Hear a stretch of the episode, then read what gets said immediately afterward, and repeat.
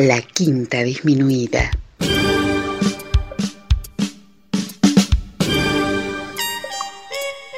Jazz desde la ciudad más cercana al cielo.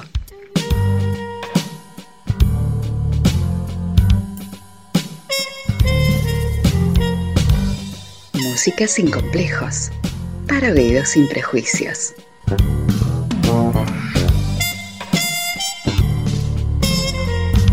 Una producción de Nicolás Peña.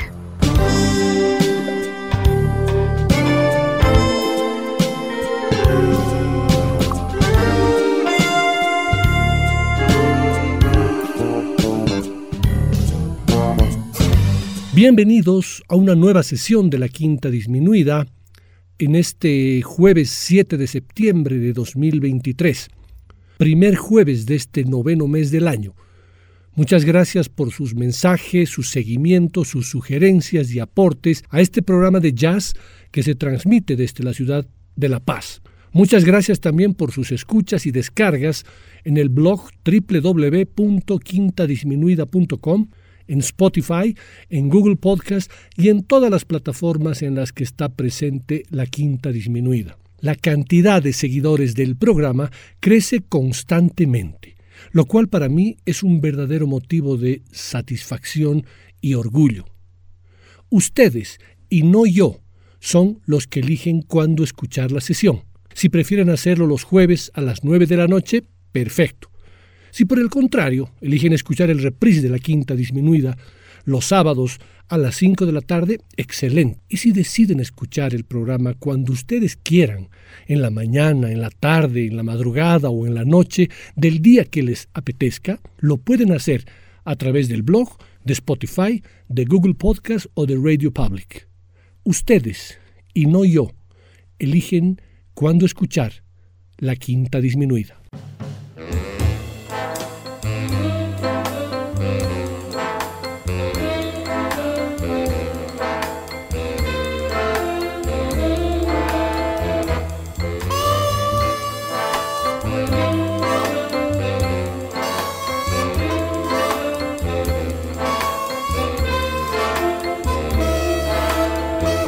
Hace unos meses atrás, en el mes de mayo más precisamente, se puso en contacto conmigo desde España el periodista Ricardo Olave, difusor cultural que se dedica a trabajar con bandas de música y que había escuchado la quinta en Spotify.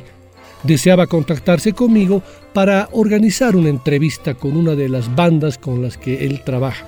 Después de coordinar los pormenores de la entrevista y de varias postergaciones por falta de tiempo, de este servidor, un lunes 26 de junio a las 4 de la tarde se llevó a cabo la entrevista con unos jóvenes y talentosísimos músicos de jazz que viven en Chile.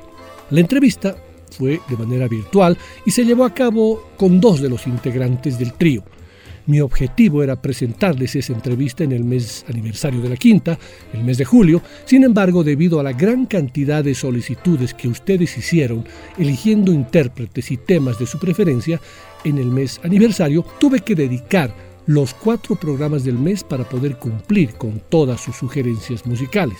Así se pasó julio en agosto se cruzaron otras circunstancias como la muerte de Tony Bennett, el natalicio de Julio Cortázar y los 60 años de la publicación de Rayuela, que tampoco me permitieron compartir con ustedes la entrevista mencionada. Pero bueno, llegó septiembre, me puse las pilas y hoy comparto con ustedes una muy linda charla con los integrantes del Ignis Trio.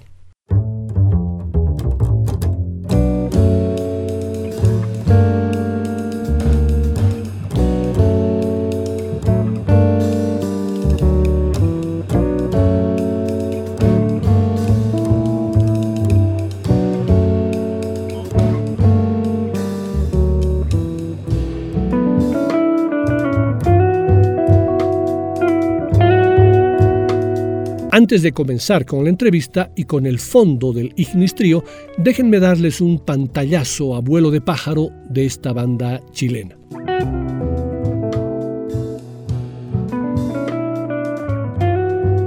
Ignis Trio Es un grupo de jazz experimental formado en el verano de 2022 en la ciudad chilena de Temuco.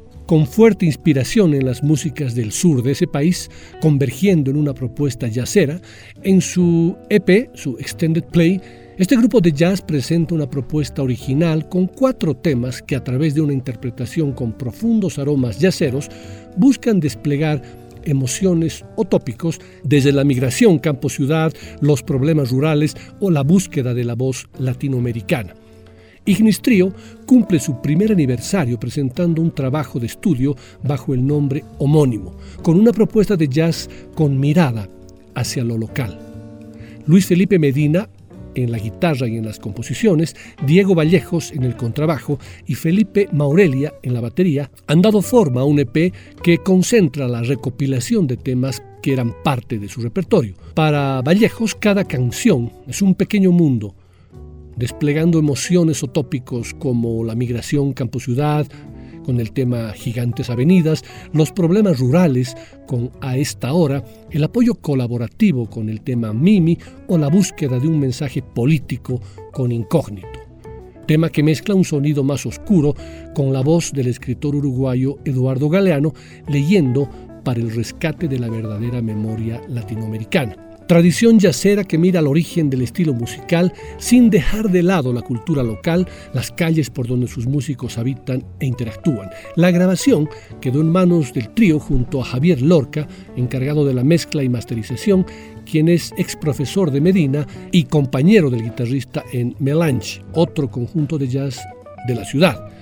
El arte del disco quedó en manos de Lisette Ruiz Aravena, parte del colectivo Fronterizas.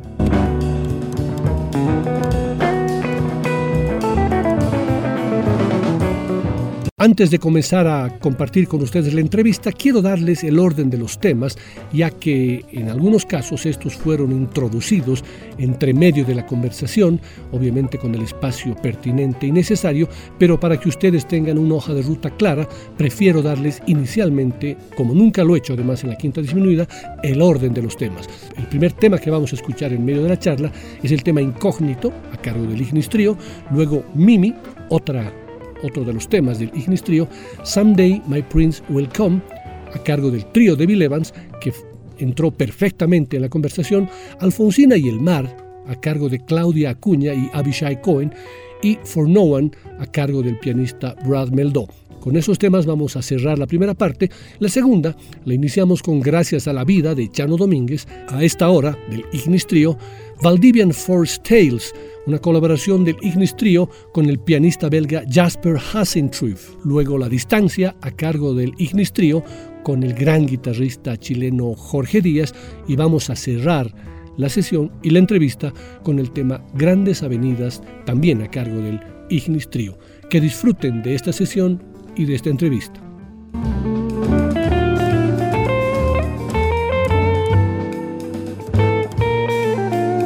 Mi nombre es Diego Vallejos, soy contrabajista del grupo Ignis Trio, oriundo de acá, de, la región de Araucanía, de Temuco, el sur de Chile. Pero desde hace ya un año y tanto, quizás un año y medio, un poquito menos, eh, formo parte de Ignis Trio y estoy muy contento esta vez de, estar aquí en este medio contigo, Nicolás un total agrado. Un gusto para mí, Diego. Eh, por mi parte, Nicolás, yo soy Luis Felipe Medina, soy el guitarrista, compositor y, fundador junto con Diego y Felipe. Entramos justo los tres, se armó el tiro, no fue necesario andar cambiando integrantes, fue, súper espontáneo. Y, nada, también oriundo de la ciudad de Temuco, eh, actualmente hacia el campo, hacia el sector de San Ramón, un campo mucho más retirado de la zona urbana, pero igual, medianamente cerca. Así que eso. ¿Qué nos falta en esta entrevista del trío? El, el batero. Sí, el batero. los, bateros, los bateros siempre son informales. Sí, no, tema de, de hora y todo eso. Hay que estar ahí. Pero claro, nos falta Felipe Maurelia en esta oportunidad, una persona con los tiempos muy eh, curioso que bateristamente, con los tiempos bien cortos, muchas actividades, él ahora está en, en actividad que tiene que ver con su trabajo de, de, profesor, él es profesor, estudiante de un doctorado también, entonces bien limitado sus tiempos, entonces está en esa obligación en este minuto y por eso no nos puede acompañar en esta oportunidad, pero él es baterista también de... Perfecto, pero entre, entre, entre nosotros creo que podemos establecer una linda conversación que va a girar alrededor de, de, su, de su producción eh, y no solamente de la última, sino de las anteriores también, porque creo que es interesante entender eh, lo anterior y lo actual. Aunque lo anterior y lo actual tienen una diferencia de tiempo, me parece bastante, bastante corta, pero el último creo que tiene una relación interesante en el viaje que hace Luis Felipe eh, en el bus, me parece, así que vamos a llegar a ese, a ese punto, pero coménteme inicialmente ¿Cuál es la motivación que ustedes han tenido para formar un, trío de, de, jazz? Yo creo que, bueno, junto con, con, con, Diego, cuando nos juntamos la primera vez, no nos conocíamos anteriormente, o sea, pese a ser de la misma ciudad y todo, eh, no habíamos tenido contacto. Diego me parece mucho que estaba llegando de su estudio en Santiago, estaba viviendo mucho tiempo allá, entonces no hubo un contacto anterior. Yo tampoco tenía una relación muy cercana porque venía de estar estudiando en pandemia, entonces también era una situación como, como en ese contexto un poco difícil de juntarse. Y en ese momento conocí a Felipe, el baterista, en una jam. Eh, hablando con él en un bar, le dije que tenía temas propios y que me gustaría tocarlos en algún momento, si era posible. Y él se motivó al tiro, estaba, en ese momento tenía mucho tiempo también, me dijo, y, que podíamos hacer algo. Eh, teníamos más o menos los mismos puntos de encuentro respecto a los estilos que queríamos tocar y abordar. Y ahí, bueno, Diego contactó, o sea, Felipe contactó a Diego, me parece mucho, y ahí hubo como un, una mezcolanza y lo juntaron en un ensayo y fluyó el tiro. La buena onda enseguida, eh, nada muy formal. Nos reímos al tiro, pasaron unas tallas que hasta ahora nos reímos de, de las cosas y, y nada, súper bien con eso, como que se forma ahí una amistad también. Yo quería preguntarles, seguramente cada uno tiene una respuesta independiente, pero ¿cuáles son las principales influencias musicales, en este caso inicialmente de Luis Felipe? Mis influencias en, cuando comenzó la situación de, armar el grupo y de ahí en adelante no han variado demasiado, se han ido quizá agrandando el espectro un poco más amplio, obviamente, uno escucha en un año uno escucha un montón de música distinta. Creo que las influencias más grandes que, que, que tienen las composiciones en general son ligadas a Bill Frisell, un guitarrista que escucho muchísimo, escucho muchísimo a Roy Hargrove. Aunque yo, aunque yo te corto en este ping-pong de ideas que vamos a charlar, yo te escucho más cercano a John Scofield, por ejemplo. Bueno, también, que a, Bill, ¿no? Te siento mucho más cercano por el color de tu instrumento a, John Scofield, ¿no? Sí, lo que pasa es que el, el uso, yo creo que el, recurso estilístico de composición respecto a la armadura de acordes es mucho más ligado a Bill Frisell. Quizá el sonido, sobre todo en esa primera grabación, como dices tú, por, por ejemplo, eh, Mimi o, o, temas como Gigante Avenida, eh, el sonido que grabé en ese momento fue con un seteo totalmente distinto. Y eso fue lo interesante, como que me, me atreví a lanzar otras cosas más, más rockeras, más, más eh, en crudo.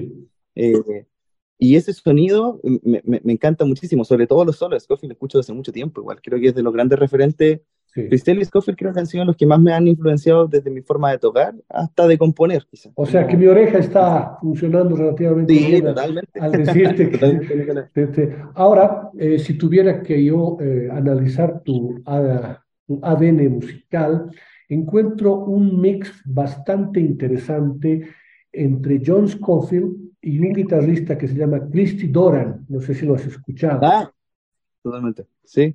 Sí, sí. Eh, lo de Christy Doran es el lado un poco más rockero, un poco más, más, más sucio, digamos, y el de John Scofield es el lado un poquito más estructurado, ¿no es cierto? Un poco más ordenado, más académico, digamos.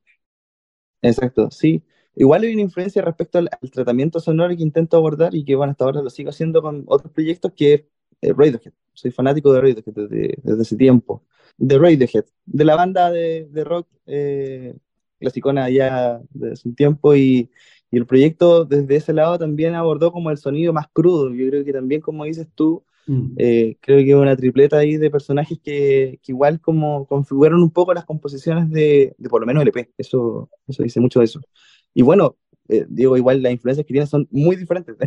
la primera antes de pasar, antes de pasar a, a, Diego, ¿qué les parece si eh, empezamos escuchando el tema incógnito, que desde mi punto de vista es un tema bien progresivo, suena bien, bien, bien rockero, pero rockero progre, ¿no? Progre de los setentas, ¿no? Eh, Robert Fripp por ahí está dando vueltas seguramente, mm. eh, pero empezaremos escuchando ese tema y luego pasamos a que Diego nos comente cuáles son sus, sus influencias.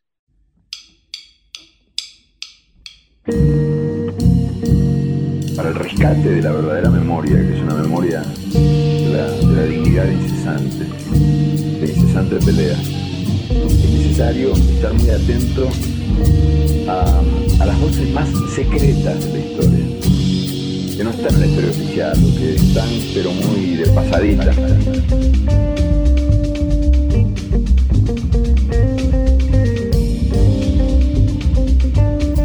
Enseña una historia machos donde la mujer cumple nada más que un papel decorativo. No existen mujeres en la historia latinoamericana, salvo como abnegadas compañeras del proceso.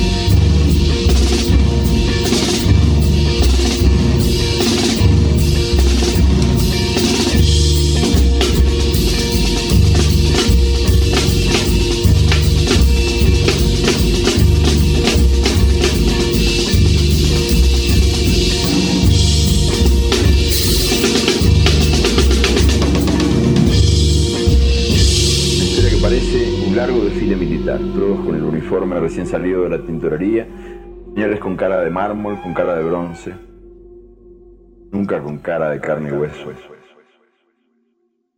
¿Qué nos puede decir del incógnito, ya sea Diego o, Luis Felipe, antes de entrar un poco a las influencias de, Diego? ¿Qué es el incógnito? ¿De dónde sale? ¿Cuáles son las, las raíces, los orígenes? El incógnito, yo lo quiero comentar un poco como el, el músico que recibió ahí la propuesta.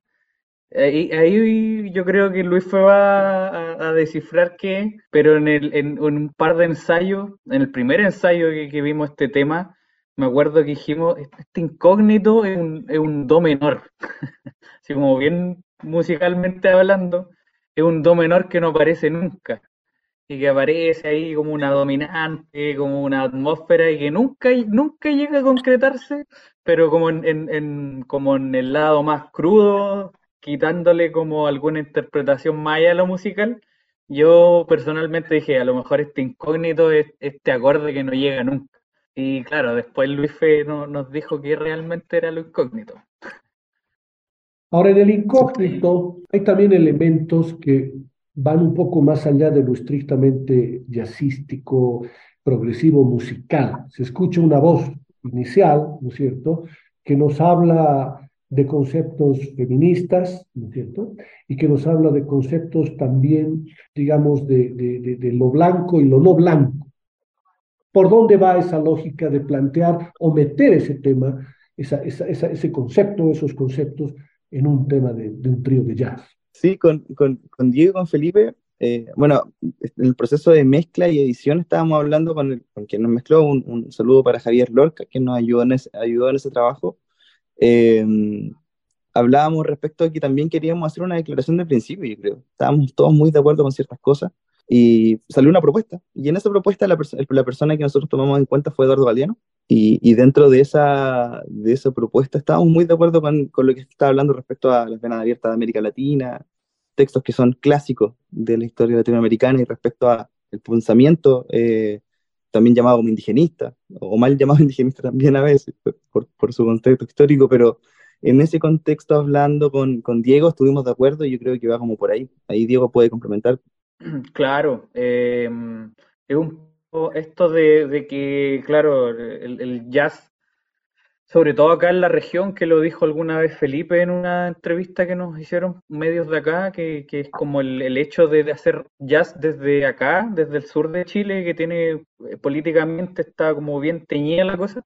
Es como decir también, a propósito de esto, que no, no eh, eh, esta música carece de, de letras, ¿cierto? Como de, de poesía o, ese tipo de cosas tratar de también hacer un poco una declaración de principios, como decía Luis Fe, ocupando un audio de, Galeano, que es un escritor que me imagino hemos leído todo en el trío y, que es bien reconocido en Sudamérica. Entonces era, eh, al final, eh, convivimos en este haber aceptado de, de insertar este audio para hacer como cierta declaración de principios sí sobre lo político, que también eh, no hay que dejarlo tan de lado, ¿cierto? En, el caso también de lo que estamos viviendo acá en Chile, que, está bien peliaguda la cosa, en el último tiempo ha estado muy fraccionado todo, eh, desde 2019 en adelante, eh, entonces hoy igual con este proceso, no me quiero ahondar mucho en esto, pero con el proceso de nueva constitución, eh, se ha visto bien fraccionado el, país, bien dividido en ese sentido.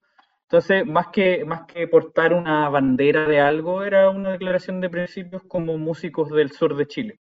Claro, en ese sentido estábamos conversando eso ahora con, con Luis Fe, que, un poco la edición también de esto no pudimos sacar o, agregar ciertas cosas.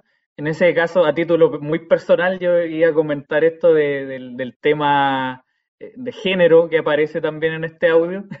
Muy personalmente yo me bajo un poquito de ese, de ese extracto, porque a lo mejor, claro, fue la efervescencia del minuto, fue también esto de que era difícil editar el audio. Y claro, es un tema a lo mejor de género que es un poco, un poco pedante quizás de parte nuestra, como tratarlo nosotros como hombres, ¿cierto? Hablar como de este eh, papel femenino, ¿cierto? En la sociedad, independiente de que sea así o no. Eso es como muy a título personal lo que quería aclarar. Pero es un buen punto, es un buen punto, es un buen punto el que tocas porque, eh, claro, uno a veces trata de evitar ese tipo de temas, ¿no es cierto? Pero si entramos dentro del mundo del jazz, yo les digo ahorita, menciónenme cuatro mujeres bateristas. Ok, la Terry Lynn Carrington, una. ¿Quién más? Claro, sí, tema, un buen punto. Está, Nos costaría eh, pensar en cuatro, ¿verdad? En cambio, si hablamos de cuatro bateristas hombres, decimos diez, sí, de una sola corrida. Y lo mismo se aplica a sus instrumentos, es decir, bajistas. Ok, la Esperanza Spalding, la, la, Tal Wilkenfeld, y, Linda me tengo que rascar un poco la cabeza. En cambio, si hablamos de, de, hombres, la lista es pues interminable, o sea, uno puede lanzar uno tras otro. Esa es una realidad. Claro, claro, es, totalmente cierto. Entonces, claro, es, nuestro primer trabajo, entonces, claro, estamos con un poquito eh, desde esta eh, efervescencia, sin tomar en cuenta lo que acabas de, comentar, que claro, es, difícil y es un tema que igual he conversado por fuera. ¿Qué, ¿Qué, pasa ahí como con lo de género en cuanto al jazz? Porque sobre todo acá en Chile hay, hay menos mujeres dedicadas al jazz y es una cosa que no es algo para eh, estar orgulloso, yo creo. Es, es bien comentable, es bien eh, raro quizás. Y hay pocas, quizás la, la Melissa Aldana es como la, la gran referente, obviamente, chilena, pero está radicada en Estados Unidos, qué rato. Claro, claro. pero hacia atrás, hacia adelante. La Claudia, la Claudia Cuña, digamos, pero es, cantante, ¿no? Claro, claro, que estuvo en el NPR hace poco. Y ahí se difumina un poco el, el, paisaje respecto a lo femenino. Y claro, también es, es, cómo podemos eh, aportar nosotros. Claro, y este aporte a lo mejor fue un poco desde la efervescencia. Me parece muy bien. Me parece muy bien y muy honesta esa, esa, esa respuesta eh, desde la efervescencia eh, y que no necesariamente está escrito en piedra como para decir, bueno, Ignis Trio es una propuesta contra la ta, ta, ta, ta, ta, ta, ta. No, no se trata, no se trata de eso. Me parece bien. Ahora, en, en, el, en el, tema eh, y en general en los temas, yo también encuentro mucha, mucho color minimalista, es decir, menos es más. ¿Es correcto eso? Y si es correcto, ¿qué nos ha llevado a plantear ese, esa forma, digamos? Yo, yo opino eh, que, que, desde ese lado, sí, o sea, desde partida es un trío de ellas. Eh, no es un cuarteto, no es un quinteto, la instrumentación es bien poca, en el sentido de la cantidad de músicos que estamos tocando en el momento. Y creo que desde ahí, efectivamente, las canciones a las que yo estoy abordando y con los chiquillos, eh, es, es, bien desde ese lado. La música latinoamericana también nos influye mucho a, a abordar ciertas, ciertas figuras rítmicas, por ejemplo, en el caso de Incógnito, la sensación del 2 a 3, por ejemplo, esa polirritma clásica que, que, está presente eh, y que después vuelve un tres cuartos y así va siendo un juego constante de, de ese sonido. Intentan narrar minimalismo. Claro, en Incógnito lo importante fue que nos gustaba esa sensación de, de que quisiéramos poner el mensaje por lo mismo, porque la canción era muy larga y quizá tenía mucho de eso mismo, de, de esa sensación de repetición, que en el contexto del en vivo siempre nos vamos soltando un poco más, se va jugando un poco más, se va soltando, sobre todo porque viene la parte de los solos, etcétera, todo ese detalle. Pero yo creo que también es la raíz de la música que estamos abordando. Mi, mi sensación con, con respecto a, a, las composiciones es que efectivamente, al menos es más, tengo profesores o, o, referentes míos musicales de acá de la zona, como Nicolás Vera, Jorge Díaz, que son músicos que vienen también de abordar composiciones que son mucho más espaciales, sobre todo Nicolás Vera, que viene de una composición mucho más abierta, canciones con respecto a la música del jazz contemporáneo, más que los clásicos de los 80, 90 o, o los 70 o incluso, sino que es mucho más hacia 90, 2000 y la música mucho más contemplativa. Entonces creo que sí, el minimalismo está ahí constante y fue como igual un tema conversado. Eh, recuerdo que las primeras veces cuando ensamblamos Incógnito, eh, hacíamos harto el tiro, explotábamos súper rápido, eh, llegábamos a la figura enseguida, me acuerdo que con Mimi también pasó, y con el tiempo fue como fuimos reposando la canción. Y de hecho, incluso ahora los temas ya no se tocan tanto como lo estábamos grabando y, y han evolucionado al punto de hacerlo incluso mucho menos, como explotar mucho menos, eh, trabajar mucho los matices también. ¿Qué les parece si eh, escuchamos el tema Mimi y luego no tenemos que olvidarnos que está pendiente que Diego nos cuente cuáles son sus sus influencias, pero ya que se ha tocado, el, se ha mencionado el tema Mimi, yo quisiera ponerlo, sin antes comentarles que encuentro, digamos, desde mi punto de vista, una distancia importante entre el incógnito y el Mimi, ¿no?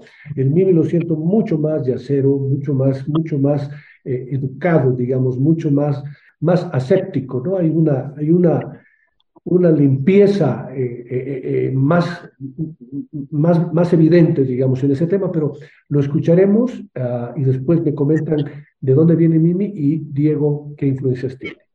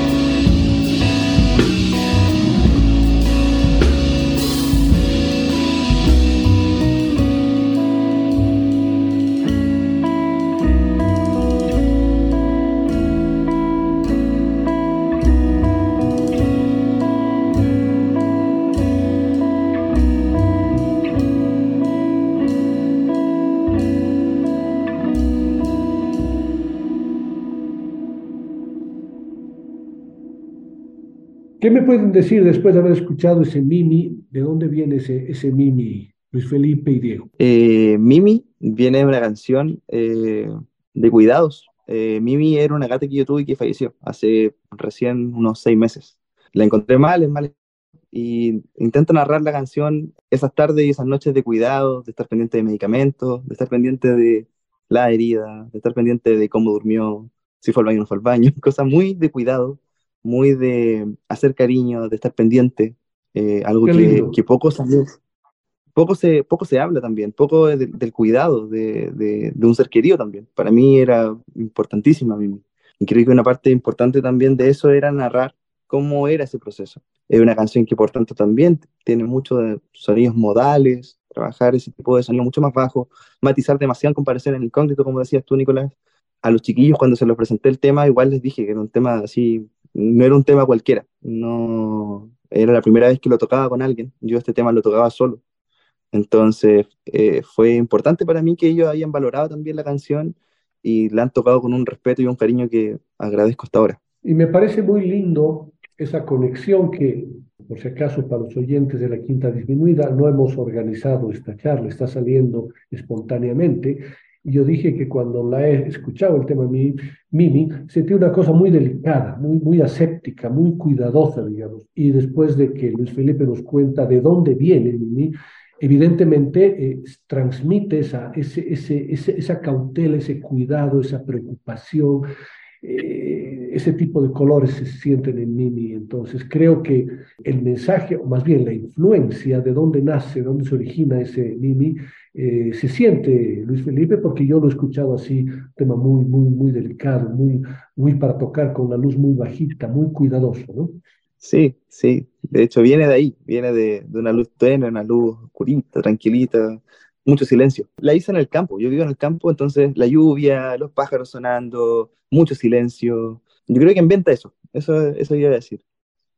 Ok, ahora sí que pasaremos a Diego, si tienen que comentarnos algo sobre Mimi, fantástico, pero si no, que nos cuente un poquito cuál es su ADN bajístico. claro. Eh, bueno, quiero hacer un, un, nexo un poquito. Em, eh, yo creo que yo rescato harto de Mimi, que es como, ha sido como el, nosotros bromeamos con esto, pero es como el hit del verano de Ignis Trio. como que cuando nosotros lo tocábamos en vivo, eh, el tema que más pegaba con la gente.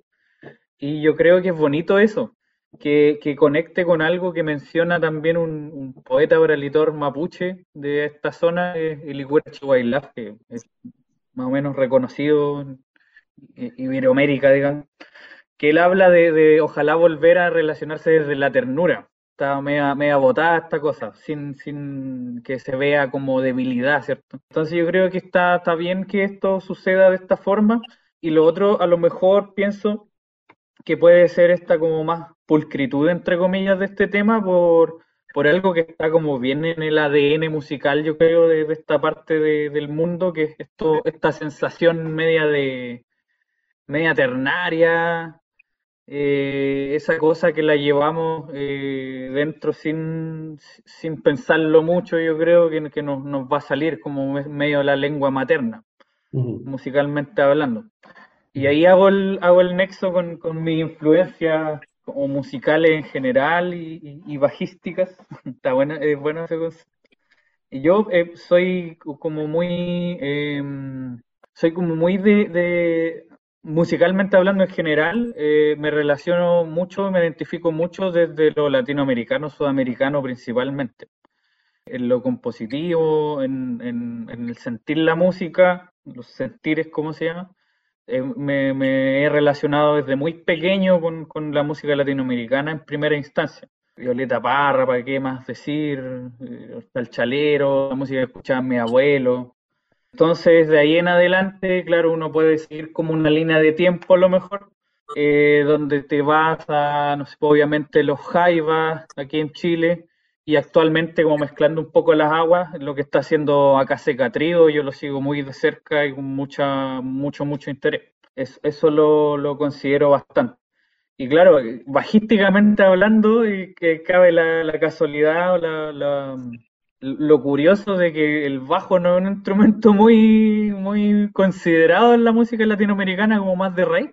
Entonces, de hecho, Vaca Seca Trigo no tiene bajista, por ejemplo. Entonces ahí eso ya eh, es un poco desde mis primeras eh, andanzas bajísticas, desde el rock. Yo cuando era bien chico tocaba bajo eléctrico, me, me, me, cautivó esto de los jaivas también, de cómo inventar, ¿cierto? Como una dialéctica, entre comillas, bajística en estos, ritmos más ternarios, qué sé yo.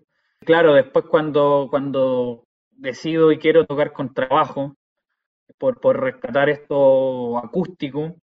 Eh, me encuentro obviamente con el jazz así a secas que me toca la puerta de la casa, que obviamente hay que dejarlo entrar. Claro, ahí yo eh, me cautivo de entrada, yo creo que la gran referencia es, Bill Evans, como su tratamiento hacia el contrabajo, que es este jazz más, más clásico, y el, el papel que le da al contrabajo, y, y principalmente estos contrabajistas, los de las primeras, de todos los tríos, la verdad, que tuvo Bill Evans, pues, desde, ah, se me va el nombre. La, pregunta, la, pregunta que nace después de esta explicación es, eh, Scott LaFaro, Chuck Israel, Eddie Gómez, o el último gran contrabajista de Bill Evans, Mark Johnson, ¿no?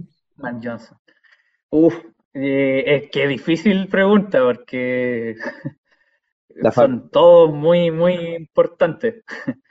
Eh, yo rescato mucho, de todos un poco, pero que el que a mí me, llegó primero eh, fue em, Eddie Gómez. Eddie Gómez fue el que a mí me, llegó primero y claro, de ahí fue armando el mapa por completo. Eh, lo conversaba con Jorge, Jorge Díaz, con, el que grabamos La Distancia.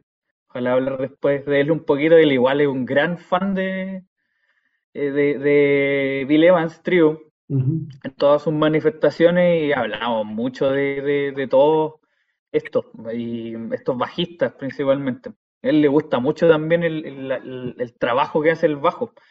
Y claro, a mí me, me, yo entré a Bill Evans escuchando, no tenía idea de ellas hace, hace unos años ya, por el Someday My Prince Will Come, por esa versión que la escuchaba, nunca había escuchado jazz con tanta detención anteriormente. Y claro, ahí yo entré por, por una interpretación en vivo con, con Eddie Gómez, que, ahí me, me, cautivó ese, ese trabajo, ese, ese, tratamiento del bajo, que como que oh. soporta un poco, también como que entra un poco a lo, a los solistas, eso me, me cautivó muchísimo. Y de ahí, claro, me pillé con lo otro.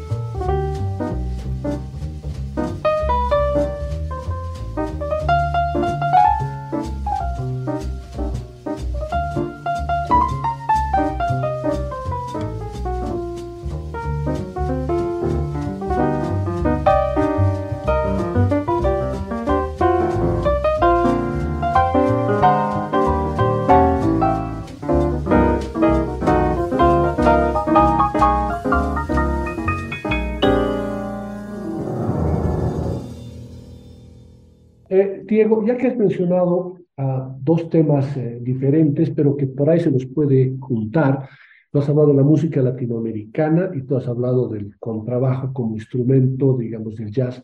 No sé si has escuchado la versión de Alfonsina y el mar de Claudia Cuña con Abishai Cohen. Uh, no, ahí me, me, pierdo, la verdad. Mira, la vamos, la vamos a poner, la vamos a poner, vamos a escucharla y que sea, que sea un aditamento y un complemento a esta charla con los temas de Ignis escuchar ese Alfonsina y el mar a dúo con Abishai en el contrabajo y con Claudia Cuña cantando. Por la blanda arena que lame el mar, tu pequeña huella no vuelve más. Un sendero solo de pena y silencio llegó hasta el agua profunda. Un sendero solo de penas mudas llegó hasta la espuma. Sabe Dios que angustia te acompañó, que dolores viejos cayó tu voz para recostarse arrullada en el canto de las caracolas marinas la canción que canta en el fondo oscuro del mar, la caracola. Te vas Alfonsina con tu soledad. ¿Qué poemas nuevos fuiste a buscar? Una voz antigua de viento y de sal te requiebra el alma y la está llevando hacia allá como un sueño, dormida Alfonsina vestida de mar.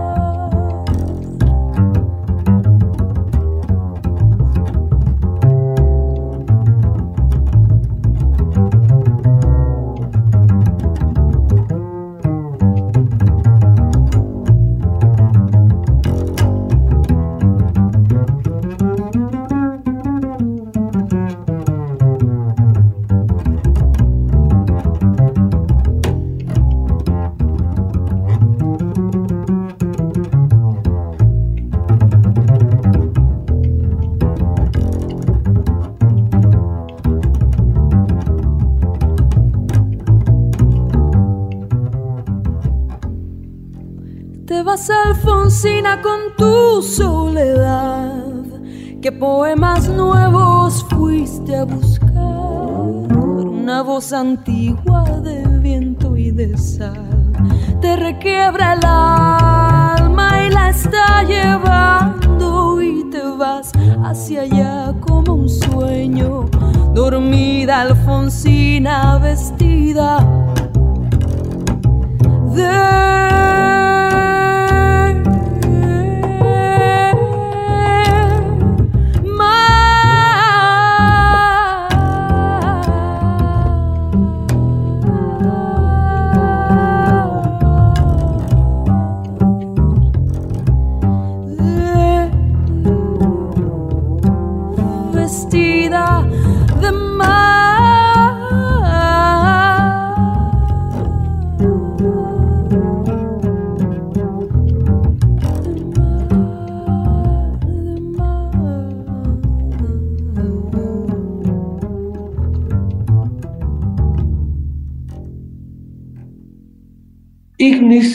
viene del latín que significa fuego. ¿De ahí viene el nombre o es una casualidad? Porque también hay un vehículo que, están, que han promocionado, un Suzuki Ignis, que no creo que venga de ahí. No, está equivocado, de ahí viene. Está equivocado. Viene del auto. Viene de Suzuki. Mira, entonces por los dos lados estamos bien.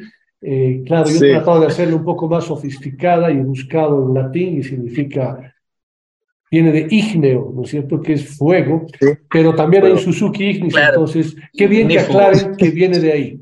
Sí, es, es, la explicación de dónde viene es muy, muy pedestre. Eh, pasa que llevábamos como dos semanas de eh, ensayo y nos salió inmediatamente una fecha que había sacado Felipe, Felipe Morelli, y no teníamos nombre porque llevábamos ensayando solamente. Entonces, eh, cuento corto, eh, no sabíamos cómo ponernos, íbamos en mi auto, que es el Suzuki Ignis, íbamos de vuelta de un ensayo y veníamos con Luis Felipe, veníamos con Luis Felipe hablando cómo le vamos a poner el trío. Entonces, Luis Fe dice, eh, justo pasa una camioneta de una Chevrolet Loop por delante, y Luis Fe dice, pongámosle Chevrolet Loop trío ya, jajaja, muerto de la risa. Cada auto que pasaba era nombre potencial para el trío.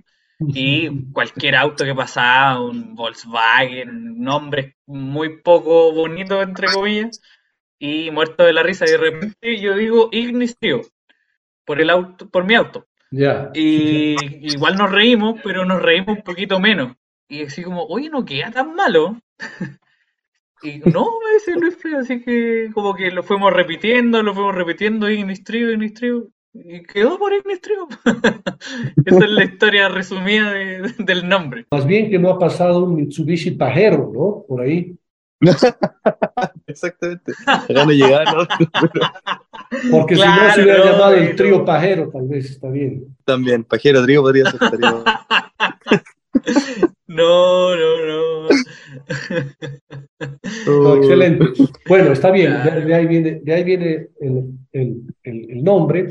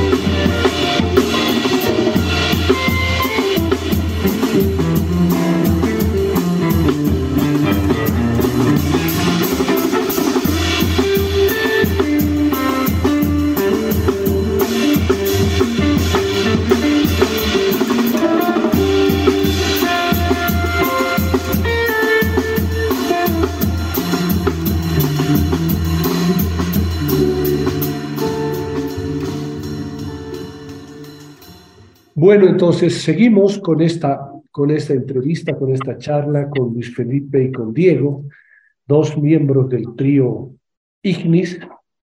No quiero decir del trío Suzuki, sino del trío Ignis. Hay un tema que quisiera que podamos comentar, porque normalmente los, los nacionalismos a veces hacen un poco de distorsionan o hacen un poco de daño, digamos, ¿no? Aquí en Bolivia mucho se habla, y en esta área sobre todo, de yo toco jazz andino.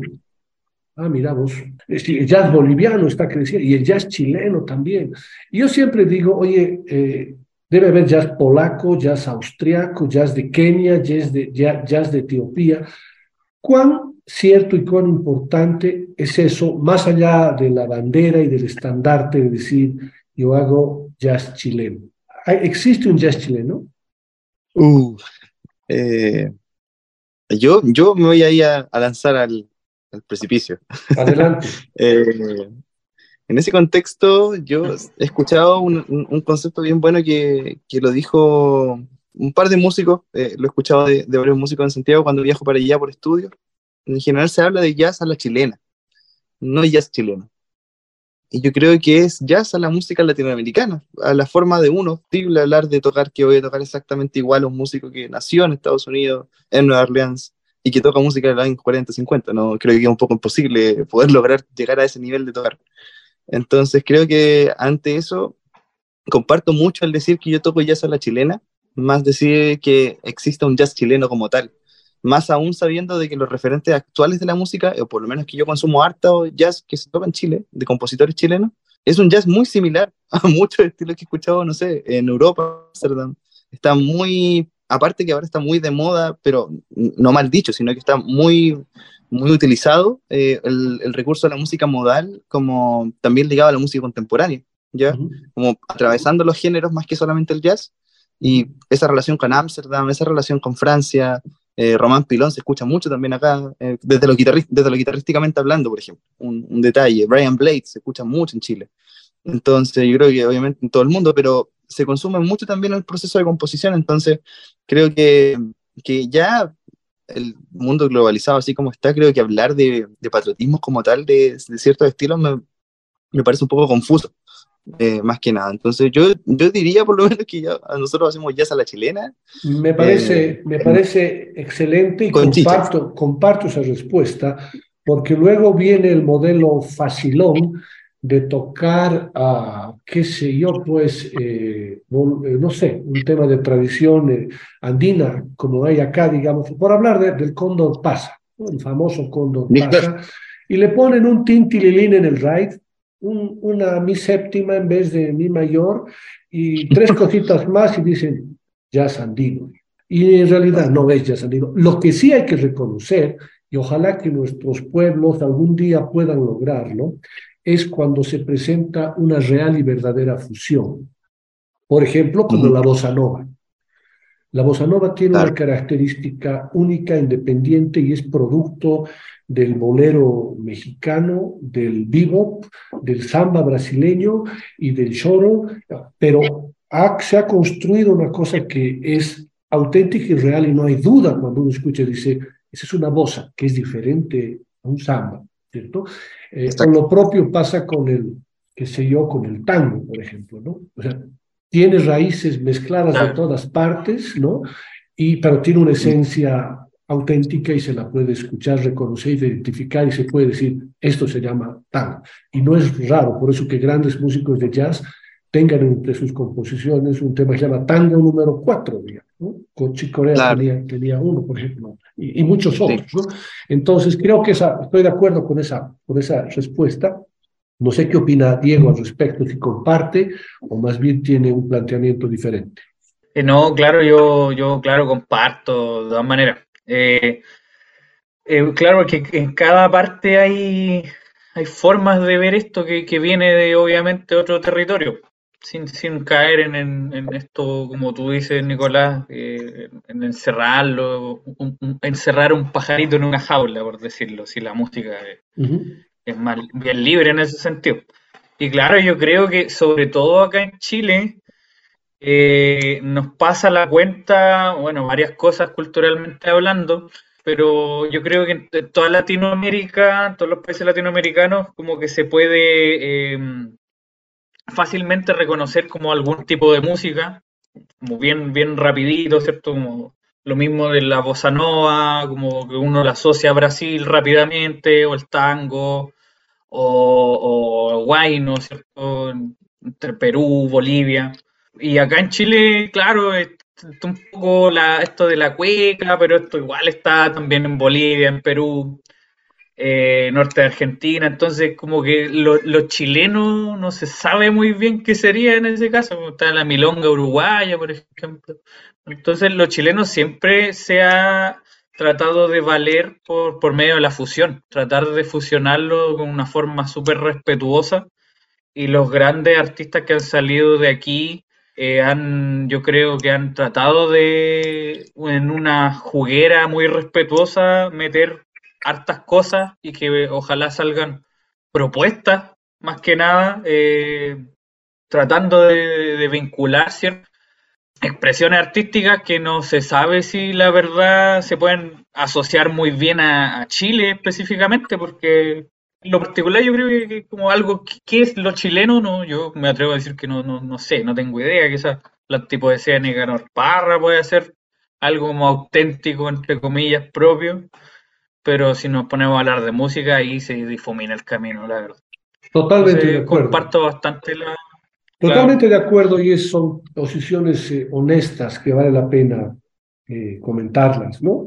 Pero bueno, es cierto, yo siempre parto de la premisa de que el jazz es omnívoro, ¿no? Omnívoro en el sentido de que puede devorar lo que cree que tiene sustancia, que tiene vitaminas, que tiene proteínas, y lo que no, no. O sea, así nomás claro. es. ¿no? no es raro, y voy a hacer un pequeño break, no es raro que yo conozco excelentes versiones jazzísticas de temas de los Beatles, por ejemplo. Excelentes. Pero no conozco muchas versiones jazzísticas de temas de los Stones, por ejemplo. No, no conozco. Tal vez hay un tema comercialcito por ahí que, bueno, que para vender se hace, ¿no? Pero como tal, te puedo mencionar este Wes Montgomery, ¿no? Su versión de A Day in a Life del 69, digamos, ¿no? Hasta Corea con Eleanor Rigby o Brad Meldó con un concierto íntegro de puro temas de los Beatles, ¿no?